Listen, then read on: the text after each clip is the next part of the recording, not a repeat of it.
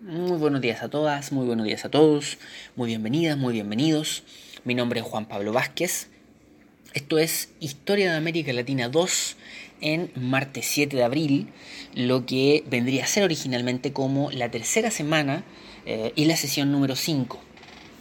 Em, nosotros, bueno, nos hemos encontrado ya entonces por tres semanas eh, con este método que mm, habilitamos a partir de la situación en la que nos encontramos como país, en la que se encuentra la universidad, en la que se encuentra la escuela, en la cual nos encontramos todos, em, de no poder tener nuestras clases presenciales, de no poder tener nuestras clases también a partir de la situación que vivimos como universidad y como carrera, em, pero que eh, hemos podido subir cierto material de la asignatura al aula virtual en función de que todos nos podamos ir familiarizando con eh, los contenidos y con los objetivos y propósitos de aprendizaje de la asignatura. Hemos entonces hemos subido el material en formato Office, que son estos PDF a partir de PPT. Em, hemos ido subiendo la bibliografía correspondiente a cada semana y también hemos ido subiendo estos audios de voz, que, eh, estos archivos de audio eh, con mi voz que em, hemos estado escuchando y que uno de los cuales ustedes están escuchando ahora, con un acompañamiento efectivamente a las lecturas, eh, a la bibliografía una suerte de acompañamiento y eh, complemento, un seguimiento a las lecturas en función de eh, poder ir acompañando, en función de poder ir identificando, reforzando ciertas claves relevantes de las lecturas.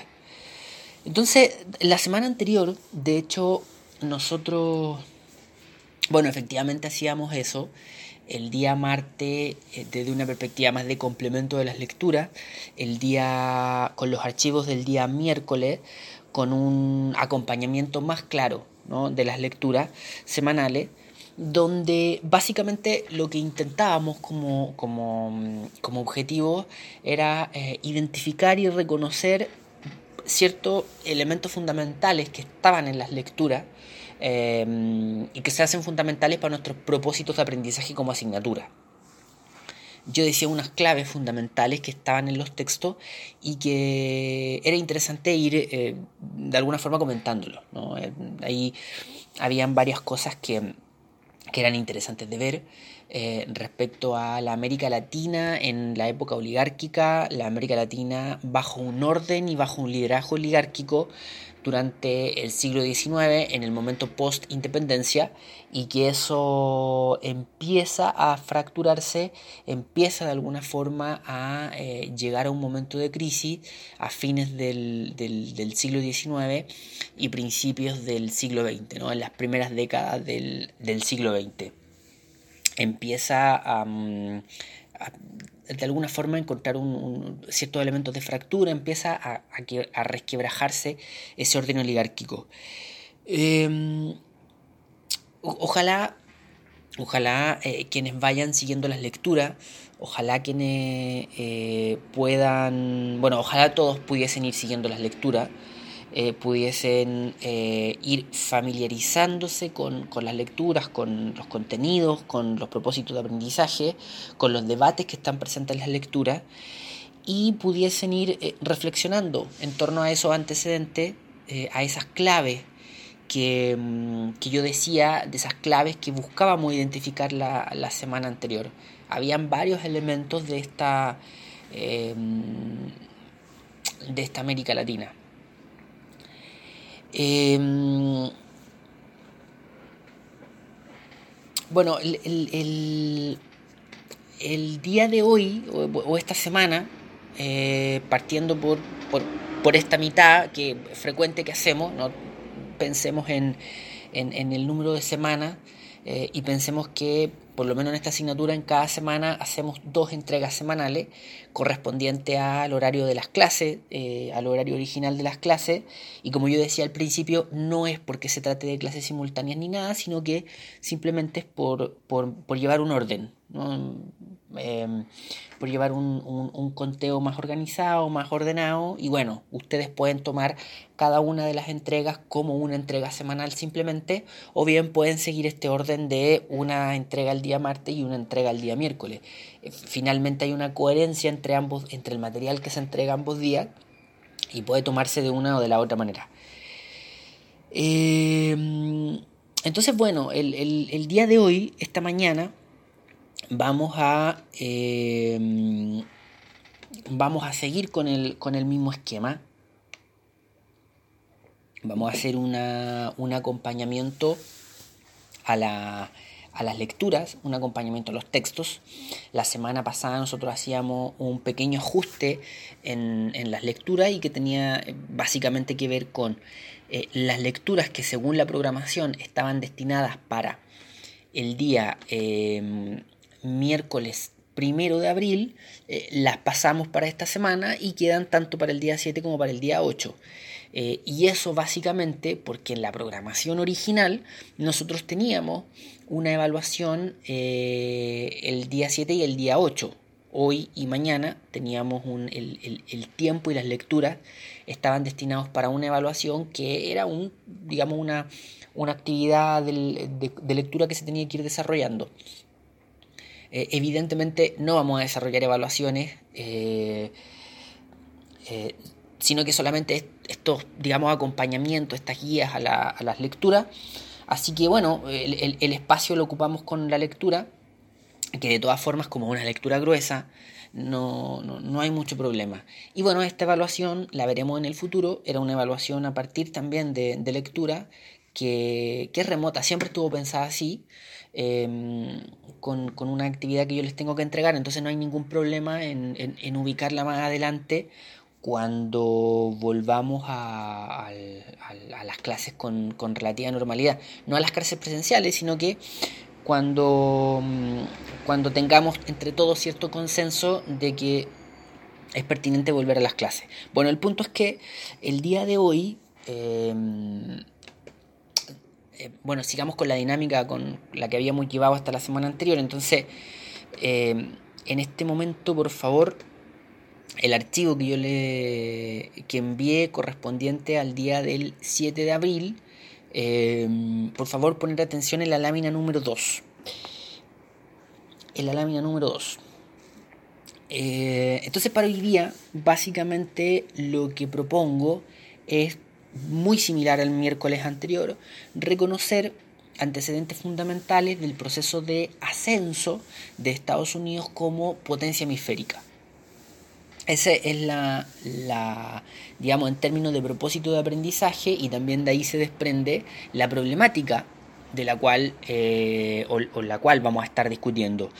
o, digo, que discuten, o, la parte de los debates que proponen los textos de esta semana, eh, eso vamos a estar intentando reforzar o eso vamos a estar intentando comentar en, este, digamos, en esta sesión o lo que correspondería a esta sesión el ascenso de Estados Unidos como potencia hemisférica y bueno, nosotros como propósito de aprendizaje reconocer antecedentes fundamentales del proceso de ascenso de Estados Unidos como potencia hemisférica. O sea, ahí hay una situación en la cual eh, nosotros no lo reflexionamos mucho, pero eh, porque uno no lo anda reflexionando en la vida cotidiana, pero nos toca eh, un, digamos, el, el, sistema eh, mundial, el,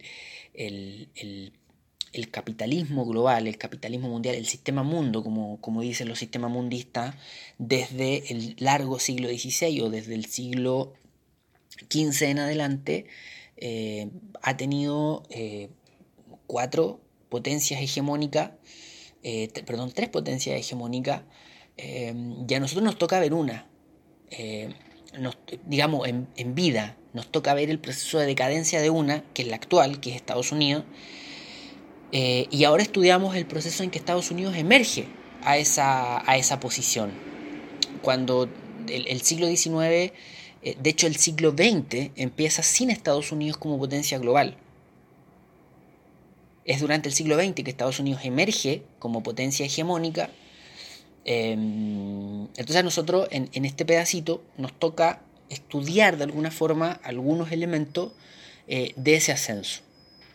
Entonces, reconocer antecedentes fundamentales del proceso de ascenso de Estados Unidos como potencia hemisférica y, en segundo lugar, reconocer aspectos y antecedentes fundamentales de la relación de Estados Unidos y América Latina entre fines del siglo XIX y principios del siglo XX.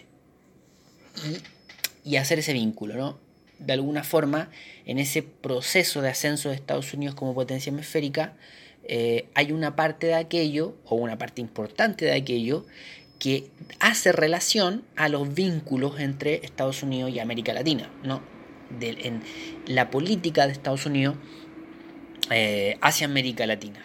Entonces, el, día de hoy nos vamos a mover, por lo tanto, en este marco general de seguir acompañando las lecturas, seguir haciendo una guía a las lecturas, eh, en función de que vamos reconociendo desde ya, pese a que no se hayan inaugurado eh, las clases, para que podamos, mientras no se inauguren las clases, poder ir reforzando eh, los propósitos de aprendizaje y las problemáticas que propone el programa de la asignatura como marco general y como propósito de aprendizaje para entonces esta entrega de material reconocer antecedentes fundamentales del proceso de ascenso de Estados Unidos como potencia hemisférica y reconocer aspectos y antecedentes fundamentales de la relación de Estados Unidos y América Latina entre fines del siglo XIX y principios del XX. Dejemos este audio hasta aquí, en función de que no sea tan largo, y em, nos vemos en un audio siguiente. Vamos adelante entonces con nuestro acompañamiento a las lecturas. Vamos por favor a la lámina número 3 del archivo eh, sesión 5 del 7 de abril. En, esta lámina ustedes, bueno, vamos a ver una, mm, digamos, tres apreciaciones, tres em, eh, elementos bien generales eh, Historia de América Latina 2 eh, y bajo el marco general de nuestra asignatura Historia de América Latina 2 esta problemática eh, bien, bien relevante para nosotros que es la relación América Latina y Estados Unidos y dentro de ese marco Estados Unidos como potencia hemisférica. es decir, no hablamos de Estados Unidos como potencia hemisférica o no nos toca conversar en torno a Estados Unidos como potencia hemisférica en función de la historia de Estados Unidos, sino que nos toca hablar de eso en función de que evidentemente es un elemento muy relevante para su relación con América Latina, para su relación con nosotros. Entonces ese rol que asume Estados Unidos, esa posición a la que llega Estados Unidos, finalmente va a ser determinante en su relación con América Latina, tanto desde el punto de vista de ellos como desde el punto de vista de nosotros. Así que ahora, en, en los minutos que vamos a en los minutos de este audio, lo que vamos a hacer es tratar de comentar, tratar de em, observar eh, para reconocer algunos elementos fundamentales de esta, de esta problemática a partir de las lecturas, un acompañamiento a, las lecturas, em, como un marco general. Y en la entrega de mañana eh, seguimos haciendo este acompañamiento a las lecturas pero con aspectos un poco menos generales, ¿no? No sé si particulares, no sé si, si una suerte de, mm, em, de profundización en, determinados aspectos, pero sí eh, elementos un poquito menos generales, un poco más, más pequeños de esta relación. Entonces Estados Unidos como em, potencia hemisférica. Vamos a la lámina número 4. La lámina número 4 lo que, lo que se intenta plantear es que, em, bueno, seguimos con esta lógica, ¿no? De entender a Estados Unidos como potencia hemisférica, eh, como un factor determinante en las relaciones América Latina y Estados Unidos. Ahora el punto es que, como mm, de alguna forma eh, lo decíamos en el audio anterior, nosotros estamos acostumbrados a pensar en Estados Unidos no solo como potencia hemisférica, sino que como potencia global.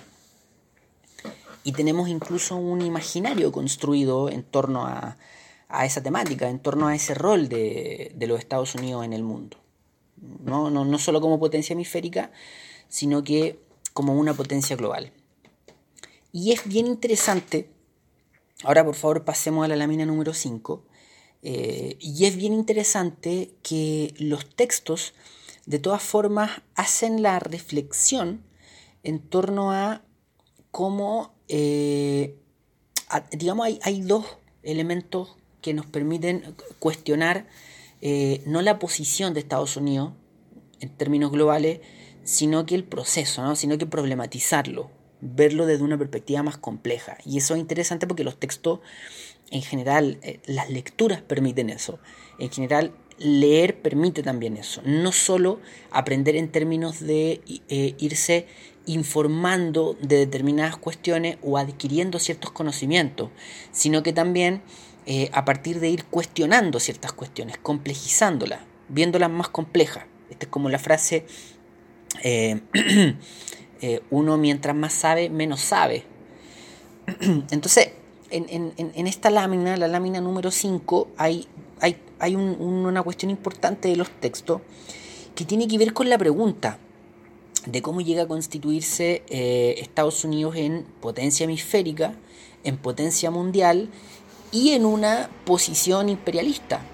Y no, y no desde un punto de vista descriptivo, o sea, no eh, eh, describan el proceso, sino que en términos de que Estados Unidos al igual que América Latina, también surgió de lazos coloniales.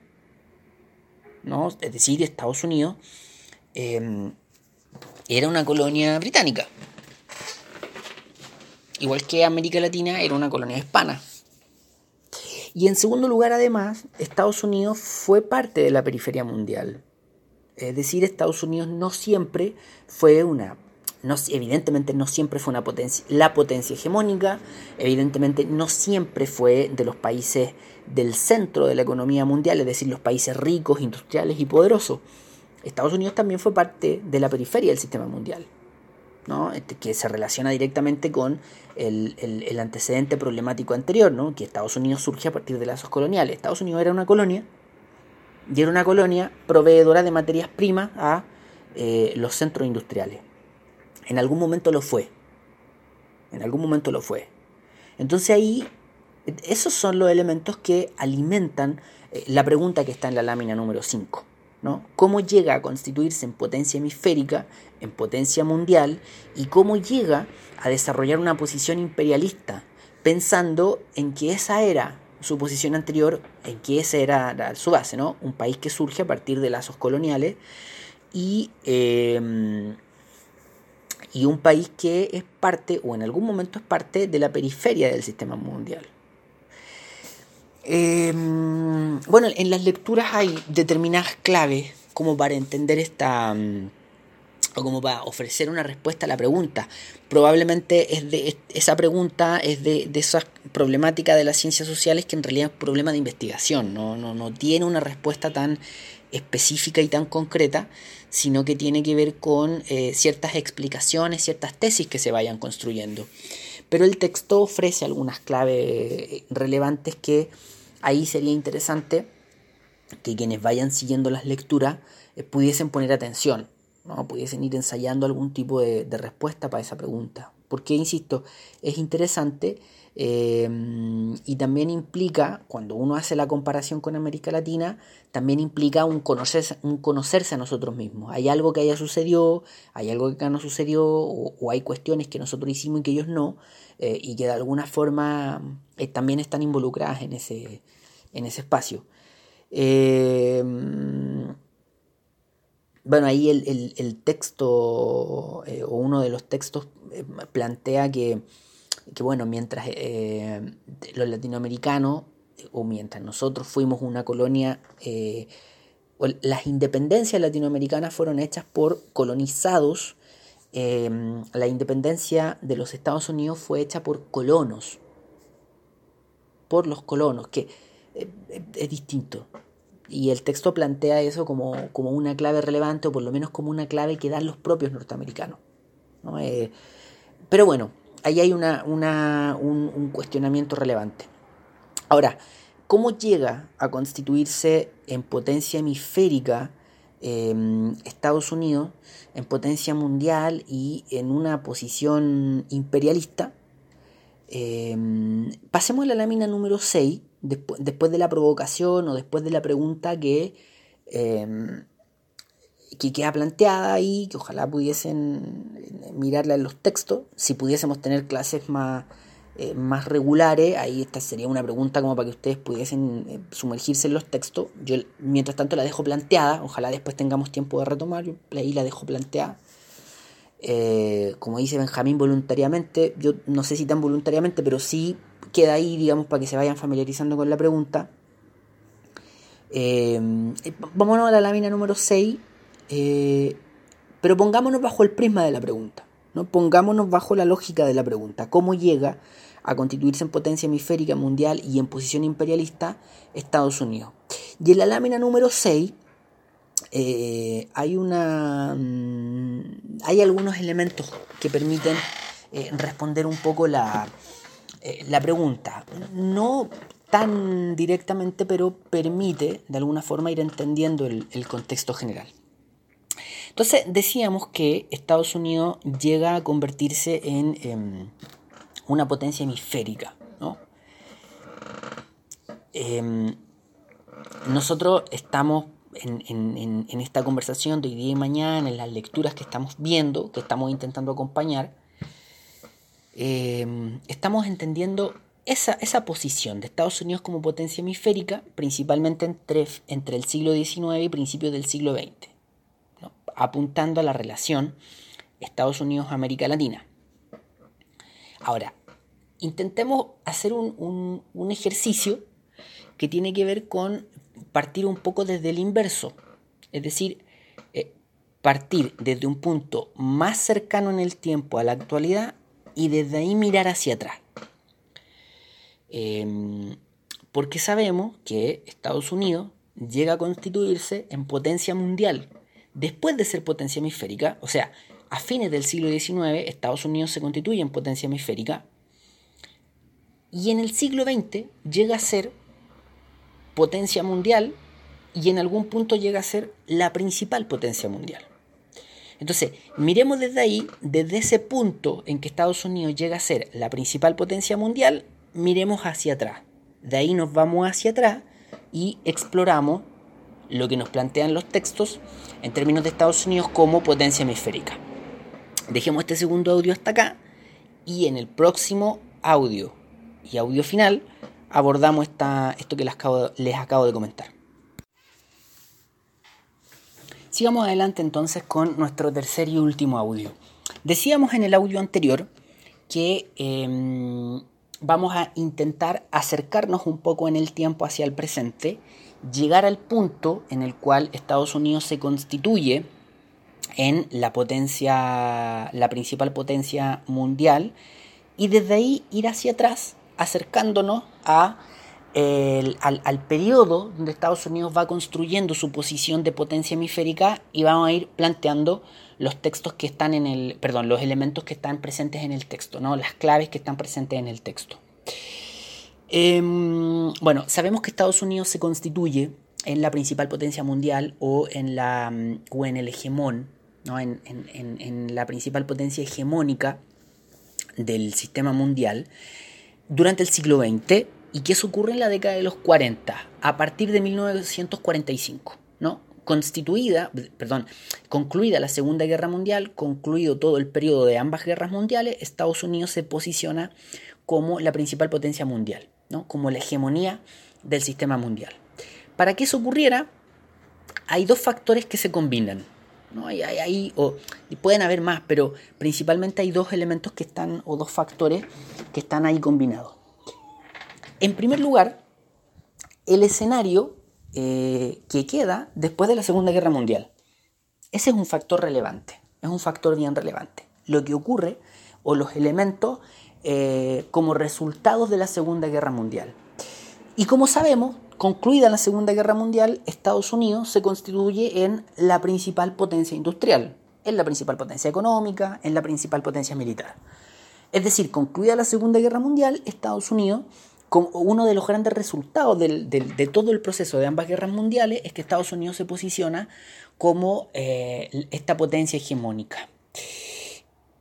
Y si uno lo mira con más detalle, va a encontrar un elemento relevante, que constituida la Segunda Guerra Mundial, Estados Unidos también se constituye en la principal potencia industrial casi sin competencia. Y eso tiene que ver con que al salir de la Segunda Guerra Mundial, Estados Unidos queda con un territorio casi intacto y con un complejo industrial, o sea, con, todos sus procesos industriales, sus plantas, sus fábricas, etcétera, casi intactas también. No recibió un mayor daño en términos de sus procesos industriales. Las otras grandes zonas industriales, los otros grandes polos industriales del mundo, terminan dañados y devastados en términos territoriales y en términos de las industrias, de este desarrollo industrial. En, términos físicos concretos, Estados Unidos, además de ganar la guerra, no peleó la guerra en su territorio. Eso, eso siempre hay que tenerlo presente en términos de Estados Unidos. Em, salvo la guerra civil del siglo XIX, que enfrenta al sur con el norte, todas las demás guerras que Estados Unidos ha disputado han sido fuera de su territorio. Y ese es un factor súper relevante, insisto, termina la Segunda Guerra Mundial y el territorio norteamericano está casi intacto, versus Europa, que termina la Segunda Guerra Mundial y Europa está devastada. Su territorio está devastado, sus ciudades están devastadas, sus industrias están devastadas, sus procesos productivos y económicos están eh, devastados en el caso europeo. Entonces Estados Unidos se erige como una potencia industrial casi eh, indiscutida, casi sin disputa. ¿no? Eh, y eso evidentemente es un factor clave en que se constituya en la potencia eh, mundial, tanto económica como, como política. Ahora, ese factor evidentemente no está aislado, ¿no? Para que Estados Unidos pudiese asumir ese rol, o sea, para que ese escenario, eh, digamos, estaba todo el escenario construido para que pudiese asumir ese rol, pero para poder hacerlo también necesitaba músculo propio, también necesitaba una fuerza propia. Y hay que reconocer en Estados Unidos, y aquí el, otro, el otro factor que quiero plantear y que se combina, un, eh, un desarrollo a largo plazo, un desarrollo em, un desarrollo capitalista a largo plazo, tanto en términos económicos como en términos políticos. Un, desarrollo de, la industrias eh, de las industrias norteamericanas eh, o de la industria norteamericana em, en el, eh, a largo plazo, un desarrollo financiero también a largo plazo. A fines del siglo XIX, el sector industrial norteamericano empieza a articularse fuertemente con el sector financiero, un desarrollo a largo plazo de su mercado interno, un mercado interno que le permitía tener destino para sus propios procesos industriales, eh, y también un desarrollo político, un desarrollo de su propia institucionalidad, un desarrollo de su Estado, un desarrollo, eh, y aquí un elemento que se combina en términos económico y político, un desarrollo de su infraestructura. Estados Unidos se empieza a expandir internamente, físicamente, y para eso desarrolló una infraestructura que se lo permitió. Y esa infraestructura le permitió tener cierta conexión interna que también fue clave em, en, aprovechar el escenario que, global que se, que se, que se generó después de la, de la Segunda Guerra. Entonces, insisto, aquí hay dos elementos que se combinan para que Estados Unidos se constituya en esta potencia global. Su desarrollo a largo plazo, su desarrollo capitalista a largo plazo, su desarrollo económico a largo plazo, desde principios del siglo XIX en adelante y que se empieza a notar con mucha fuerza en la segunda mitad del siglo XIX. A partir de 1860 Estados Unidos ya empieza a disputarle a, o ya se nota que Estados Unidos se va acercando a las potencias mundiales, se mete entre medio de las potencias mundiales, se pone por detrás de Inglaterra y empieza de alguna forma a disputarle a Inglaterra ese rol de potencia mundial. Eso se va generando a lo largo del siglo XIX y ya es claro en las últimas décadas del siglo XIX. Entonces llega este escenario de las guerras mundiales y Estados Unidos ya tiene el músculo formado para ocupar el lugar que termina ocupando. Ahora, eso, en, qué afecta a Boca eso? ¿En qué nos importa a nosotros este, este, este desarrollo de Estados Unidos a largo plazo y esta posición de Estados Unidos como potencia mundial? en que justamente dónde entramos nosotros, creo yo, o cuál es la puerta que vamos a utilizar para entrar en esto, justamente que la relación de Estados Unidos con América Latina está en este factor del desarrollo a largo plazo. Porque la relación de Estados Unidos con América Latina empieza a desarrollarse, o lo que nos importa a nosotros, efectivamente en el siglo XIX. Y Estados Unidos empieza a constituirse en potencia hemisférica en el siglo XIX, no en el XX. ¿no? Varias décadas antes que em, garantizara o confirmara, consolidara su posición como potencia hegemónica. En este marco de ese desarrollo a largo plazo, tanto económico como político, hay que incluir las relaciones internacionales, tanto políticas como económicas, y ahí establecemos esta, este, este paso a paso de Estados Unidos avanzando hacia potencia hemisférica. Vámonos a la lámina número 7. Vámonos a la lámina número 7 y examinemos, observemos, en los pocos minutos que nos quedan, eh, algunos elementos clave que nos ofrece en los textos, ya en cuanto a la, particularmente en cuanto a la relación de Estados Unidos con América Latina, eh, particularmente en este proceso en que Estados Unidos emerge como potencia hemisférica. Tres elementos. Es súper interesante cómo los textos nos plantean a la doctrina Monroe. Es súper interesante. Eh, ustedes esto lo van a ver en los textos, esto lo pueden buscar en, en, internet, etc. Y estoy seguro además que ya lo han hablado miles de veces en otras asignaturas, en Historia de América Latina 1, incluso en el colegio, que eh, bueno, la doctrina Monroe es básicamente una suerte de principio, de fundamento de la política exterior, exterior perdón, de los Estados Unidos y que hace relación en términos generales a la no intervención de las potencias europeas en los asuntos internos de eh, los países de América, ¿no? del hemisferio americano. En, términos así súper generales, eso plantea la doctrina Monroe. Y la doctrina Monroe fue planteada en la década del 20 del siglo XIX, en el 1823, 24 por ahí, por el presidente norteamericano eh, James Monroe. Y, para describir la doctrina Monroe generalmente se utiliza la frase de América para los americanos, y que es básicamente lo que define o describe en términos generales la doctrina Monroe, la no intervención europea en los asuntos de los países americanos. Y eso en el contexto del siglo XIX, cuando Estados Unidos era un, país muy joven, un país semiperiférico, eh, y las potencias europeas eran, como suena, como se dice, las grandes potencias del mundo, y Estados Unidos ya era un país joven, pero más o menos con muchas expectativas, un país fuerte, y plantea este principio de la, de la no intervención. Es súper interesante porque en el imaginario en torno a estos temas quedó instalada la idea de que la doctrina Monroe va a guiar la política exterior norteamericana en su relación con Estados Unidos prácticamente a lo largo del tiempo, ¿no? a través de la historia y que uno, como que cada cosa que pasa entre Estados Unidos y América Latina, encuentra explicación en la doctrina Monroe. ¿Mm? La lógica que se utiliza es que esta, este principio de la no intervención finalmente esconde el principio del nosotros intervenimos. ¿no? América para los americanos, de alguna forma diría, europeos fuera, y nosotros, los líderes de esta América, sí tenemos, no, no la prerrogativa, pero sí somos los que tenemos acá el, liderazgo. Y es súper interesante que los textos relativicen eso.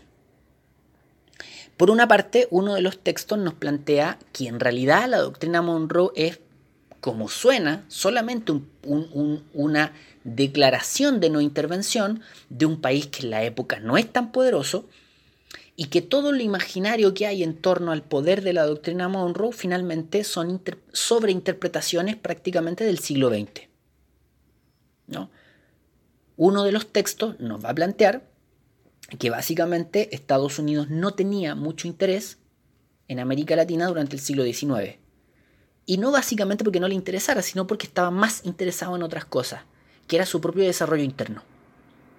Y por otro lado, otro de los textos nos va a decir que la doctrina Monroe es básicamente una bravata de un adolescente.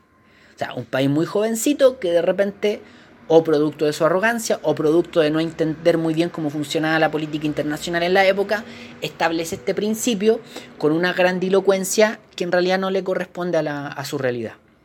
Entonces, de alguna forma, también se relativiza el poder de la doctrina Monroe. Pero eh, ahí hay un elemento súper relevante. Primero, la doctrina Monroe en sí misma y en segundo lugar, encontrarnos con esta problematización de los textos. Es súper interesante, ¿no? Em, insisto, es como las preguntas que nos planteábamos anteriormente. ¿no? Además de absorber contenido, ir problematizando las cosas, ¿no? ir cuestionando las cosas. Y la doctrina Monroe eh, es objeto de esta problematización a partir de estos elementos interesantes que nos ofrecen los textos. Pero ahí hay un, primer elemento. Eh, por lo menos pongámonos de acuerdo en algo. Es la década de los 20 del siglo XIX y Estados Unidos ya tiene una opinión respecto eh, a, su rol en América. O por lo menos ya tiene una opinión respecto a las relaciones exteriores de los países americanos.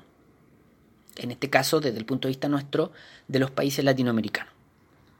Ese es un, primer elemento presente en los textos súper interesante. Un segundo elemento presente en los textos eh, está, lo planteo acá en la lámina número 7 como expansión y definición de fronteras. Es decir, los textos plantean que una clave en la relación de Estados Unidos y América Latina es el movimiento de fronteras norteamericano. Y esto en dos sentidos. Primero, eh, aquella observación que hace uno de los textos, que Estados Unidos se encargó de su desarrollo interno para después salir hacia afuera, para después expandirse hacia afuera. Entonces, esa consolidación de las fronteras internas habría sido clave. ¿No? Ese desarrollo interno a largo plazo habría sido clave para después poder salir hacia afuera. Pero en ese proceso también hay una clave relevante. ¿no? Sabemos que parte del imaginario, parte de la, digamos, de la mitología, del mito Estados Unidos, tiene que ver con lo que se conoce como el destino manifiesto. Y el destino manifiesto, de alguna forma, justifica la expansión norteamericana, la expansión de los Estados Unidos. Pero en el siglo XIX, la expansión de los Estados Unidos no es la expansión por el mundo. En el siglo XIX, la expansión de los Estados Unidos es que el país se expanda desde su origen, desde el núcleo en el cual parte, que son esas 13 colonias en el Océano Atlántico, en torno a Filadelfia, Boston, Nueva York, que se expanda hacia el oeste. ¿no? En, en el imaginario del siglo XIX, lograr tener un país que una el Pacífico con el Atlántico es de alguna forma el destino manifiesto. Y ese territorio inhóspito donde están los pueblos originarios, donde están los distintos pueblos originarios, bueno, eso hay que conquistarlo. ¿no? En la psicología, en el, en el mito del destino manifiesto, en el mito de, la fundación de Estados Unidos, eso es clave durante el siglo XIX. Esa expansión hacia el oeste. Después, ojalá tengamos mucho tiempo para hablar de eso, pero en términos generales, de, eso se trata en el, siglo XIX, ¿no? cuando se habla de la expansión y el movimiento de fronteras en Estados Unidos, es más bien una expansión que hoy día uno la ve como interna. Entonces, desde los estados de la costa atlántica, se expanden avanzando hacia el Océano Pacífico. ¿Y cuál es la clave con América Latina? Que esa expansión no solo es hacia el Océano Pacífico, sino que también es hacia el sur, Estados Unidos expande sus fronteras hacia el sur. Y cuando se expande hacia el sur, eso afecta a México. Eso afecta a lo que entendemos como América Latina.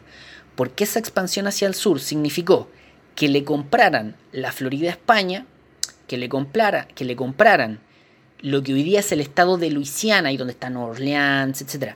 Le compraran el estado de Luisiana a Francia, a Francia y también involucra, ¿no? También involucra el hecho de que el estado de Texas, originalmente mexicano, se independizara de México y después se terminara uniendo a la Confederación. Y ganada la guerra civil por el norte, que se terminara consolidando su unión a los Estados Unidos. ¿No? Cuando Texas se independiza de los Estados Unidos, posteriormente pasa a ser parte de Estados Unidos, ¿no?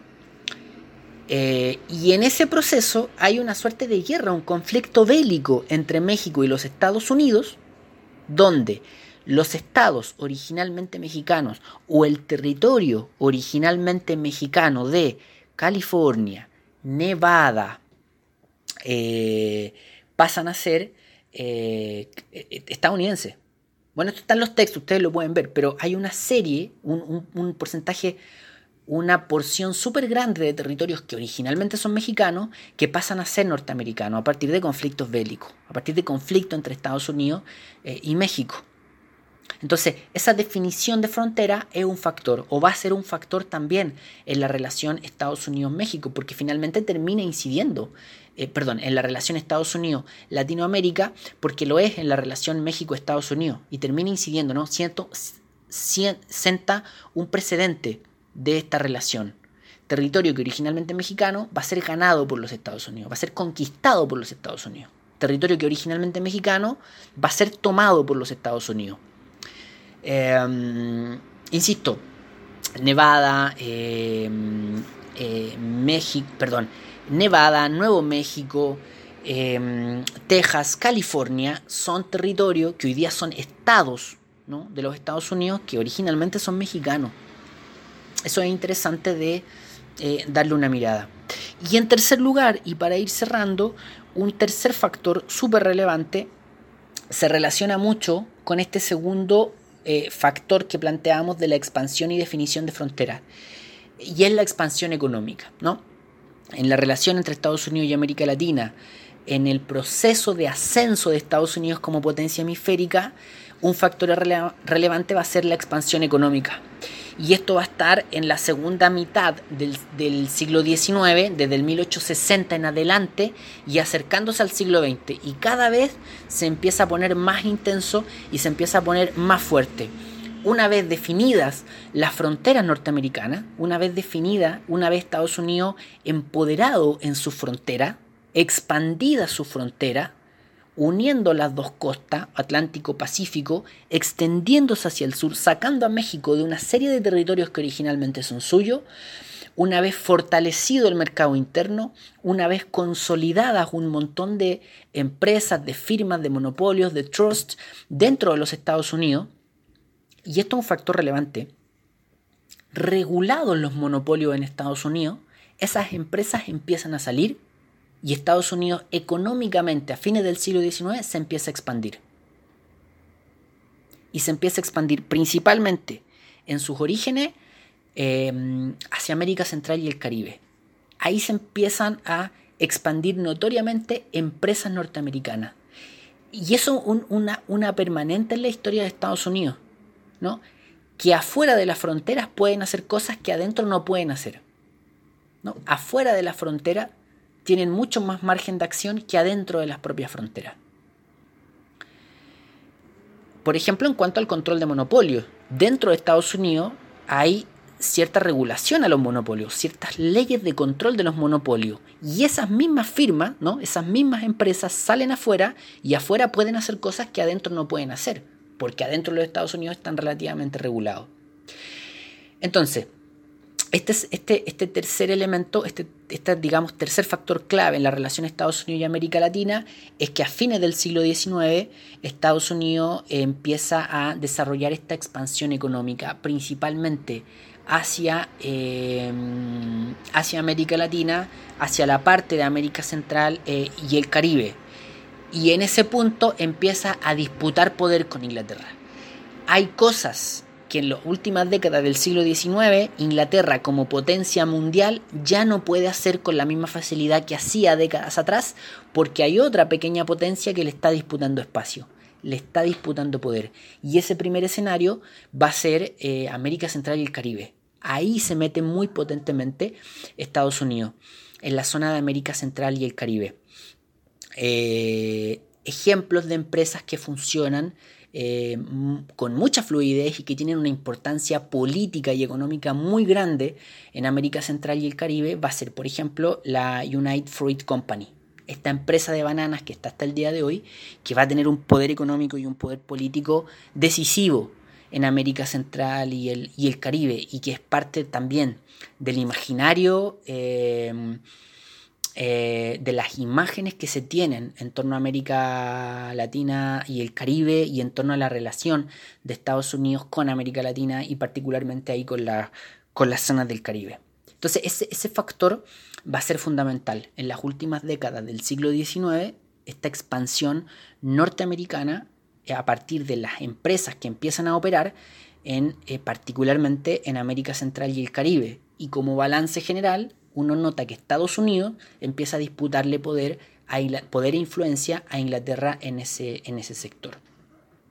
Equipo, mañana vamos a intentar eh, hacer nuevamente este acompañamiento a las lecturas a partir de eh, este último punto, ¿no? a partir de algunos elementos clave de la expansión de los Estados Unidos por América Latina, partiendo desde esa zona de América Central y el Caribe y de esas operaciones que, eh, tanto económicas como políticas, a través de la empresa de los Estados Unidos en América Latina y el, y el Caribe.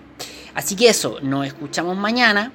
Eh, seguimos exactamente en las mismas condiciones. Esto es un acompañamiento, una guía a las lecturas para que nos vayamos familiarizando todos con las problemáticas de la asignatura y cuando eh, nos reincorporemos a las clases podamos tener, digamos, este, todas estas problemáticas y estos debates ya familiarizados y ojalá inclusive eh, relativamente avanzados. eso, nos escuchamos mañana.